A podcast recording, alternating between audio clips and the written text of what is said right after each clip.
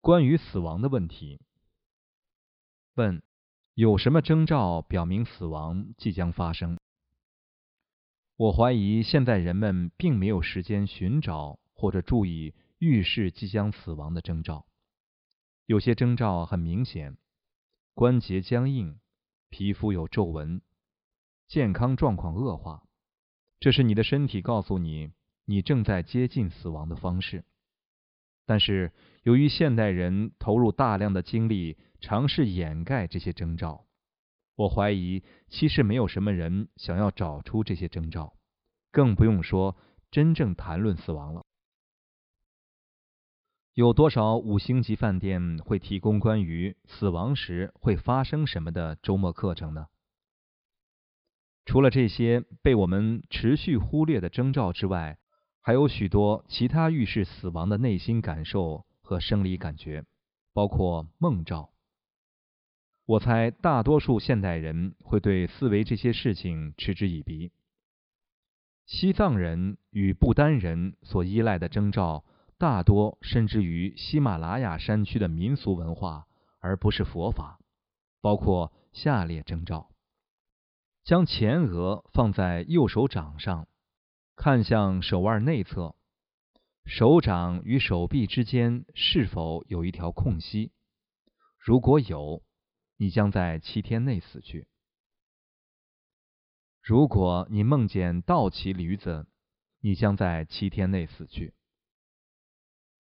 站在墙的前面，背对太阳而立。如果没有水汽从你影子的头上升起。死亡就迫在眉睫。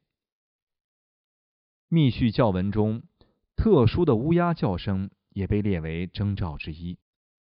虽然所有这些征兆都是世俗地，但也很难将它们全部贬为文化信仰而置之不理，因为许多都非常独特、神秘，难以完全接受或者完全拒斥。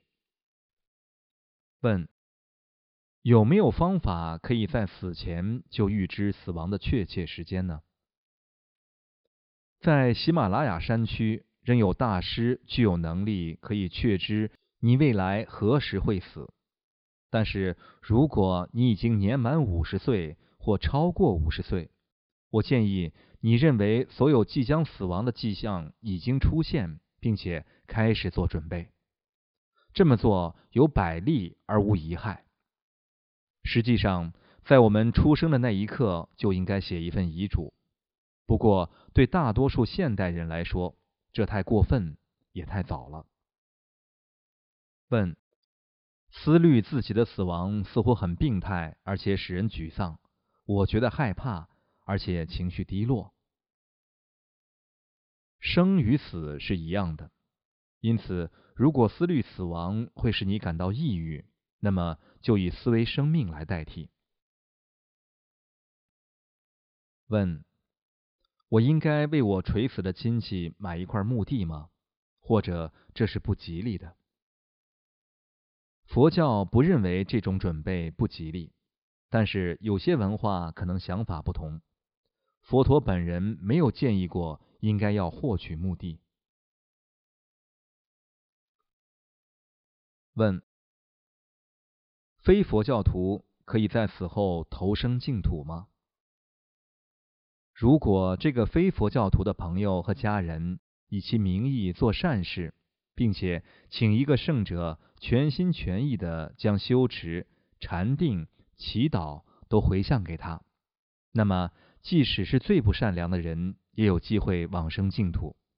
但是，只有在他对自己的家人、朋友为自己所做的一切感到欢喜的情况下，一旦我们死了，我们可能感到恐慌，可能变得非常情绪化和愤怒，以至于对那些为自己所做的善行感到欢喜的机会非常渺茫。因此，一般来说，完全仰赖最后一刻的善行与修持效果，并非明智之举。别的不讲，光是要找到有能力提供帮助的圣者，就已经越来越难了。问：能否请您解释这个称作回光返照的现象？即临终者在死前最后一刻会感觉良好，而且没有痛苦。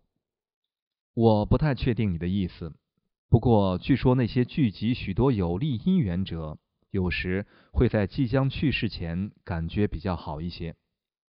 如果有人将中音指示读给他们听，他们或可在死亡过程中保持平静，理解对他们说的那些话，然后依照建议而行。